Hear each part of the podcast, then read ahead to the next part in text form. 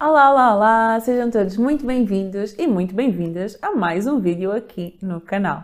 E hoje eu venho responder a uma pergunta que uma vez me fizeram lá no Instagram e que eu achei muito pertinente também trazer para aqui para vos explicar um bocadinho mais, que é como é que eu posso desenvolver uma relação de amor próprio comigo. Esta questão da autoestima, da autocompaixão, do amor próprio é um assunto que é cada vez mais falado e cada vez mais valorizado e ainda bem que o é, porque acredito que isto é uma das bases para nós conseguirmos viver uma vida com muito mais propósito, com muito mais leveza, com muito mais intencionalidade e de acordo com aquilo que nós realmente queremos para nós.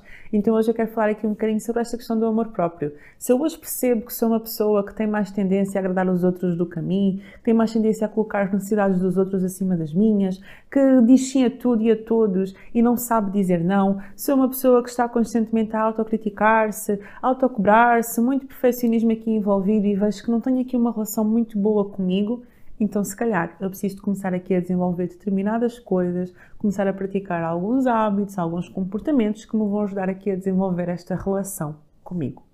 Eu quero que tu foques também nesta palavra, relação. Da mesma forma que eu construo uma relação com os outros e que isso pode demorar tempo, que não é assim de um momento para o outro, comigo é a mesma coisa.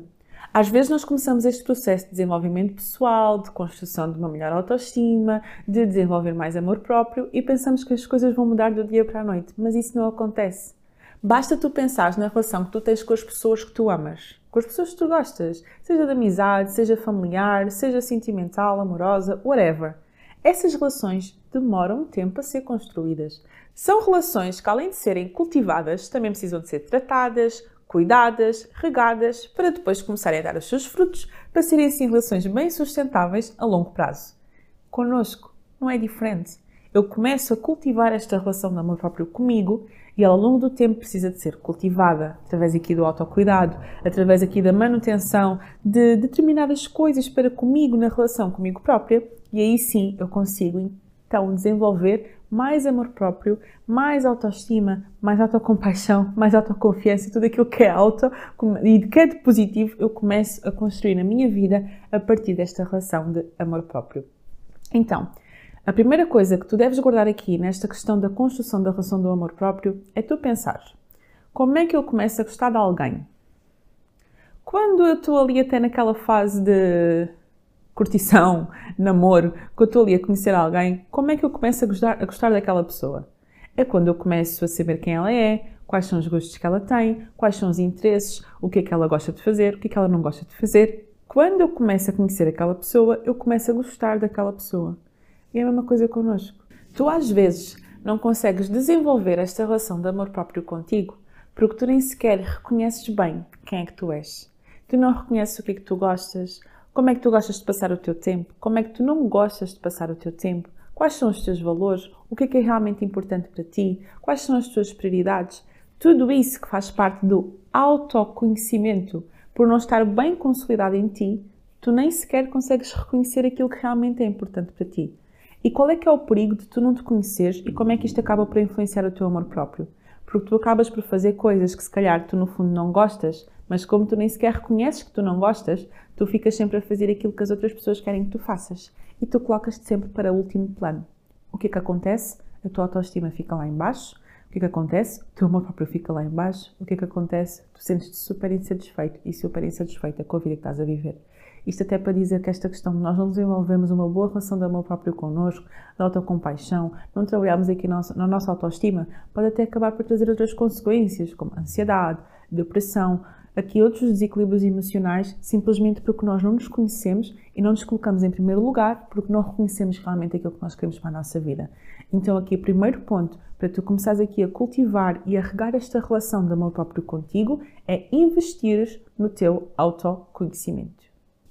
Outra coisa também muito importante, além de começar pelo autoconhecimento, é tu teres momentos sozinho e sozinha, com mais ninguém. Porquê? Quando nós estamos ali com alguém que nós amamos, nós normalmente, uma vez ou outra, gostamos de estar sozinhos com aquela pessoa, para colocar a conversa em dia, para saber como é que a pessoa está, como é que estão os objetivos daquela pessoa, se ela está a passar por alguma dificuldade, aquelas conversas mais íntimas, aquelas conversas mais sérias que tu não tens quando está uma multidão à tua volta. E quando é que foi a última vez que tiveste uma conversa séria contigo? Tu te sentaste e tu te perguntaste, então, Petra, como é que andam a correr as coisas? Estás a viver de acordo com aquilo que tu realmente queres viver? Como é que estão os teus objetivos? Estás a passar por alguma dificuldade que precisas aqui de encontrar uma solução? Tu deves ter estas conversas contigo, porque quanto mais tu próxima tu estás de ti, isto parece um bocadinho estranho, não é? Porque eu estou muito próxima de mim, não é? Eu sou eu. Mas a verdade é que nós muitas vezes não tiramos este tempo para cultivar esta relação próxima connosco. Nós não tiramos tempo para pensar sobre como é que estão as nossas coisas, como é que está a nossa vida, como é que estão os nossos objetivos, como é que está a minha rotina, estou a viver uma rotina que eu realmente quero, para ter estes momentos um para um, sem mais ninguém.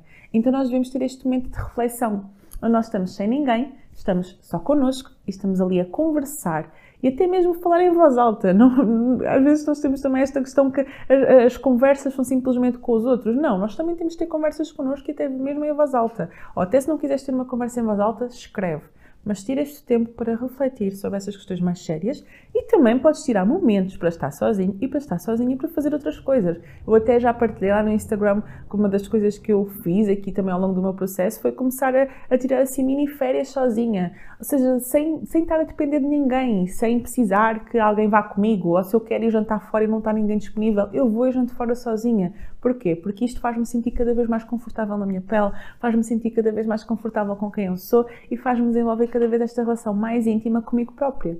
Se eu quero desenvolver uma relação íntima com as outras pessoas, eu estou com elas. Então e comigo? Se eu quero desenvolver esta relação íntima comigo, eu também tenho que estar comigo. Outra coisa também aqui muito importante neste regar esta relação de amor próprio para connosco é eu saber dizer não àquilo que não vai de acordo com os meus valores. Este é, sim, um dos maiores problemas nesta questão da autoestima.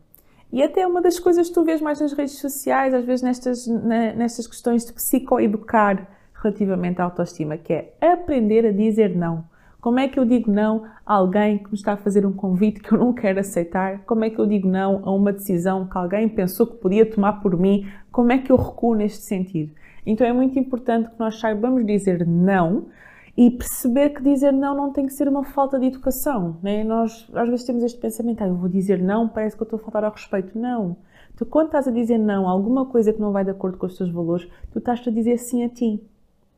Quando, pelo contrário, quando tu dizes sim constantemente aos outros, constantemente às sugestões dos outros que tu nem sequer gostarias de aceitar, tu estás a dizer não a ti e estás a enviar uma mensagem para ti próprio de que tu não és importante, de que a tua opinião não conta.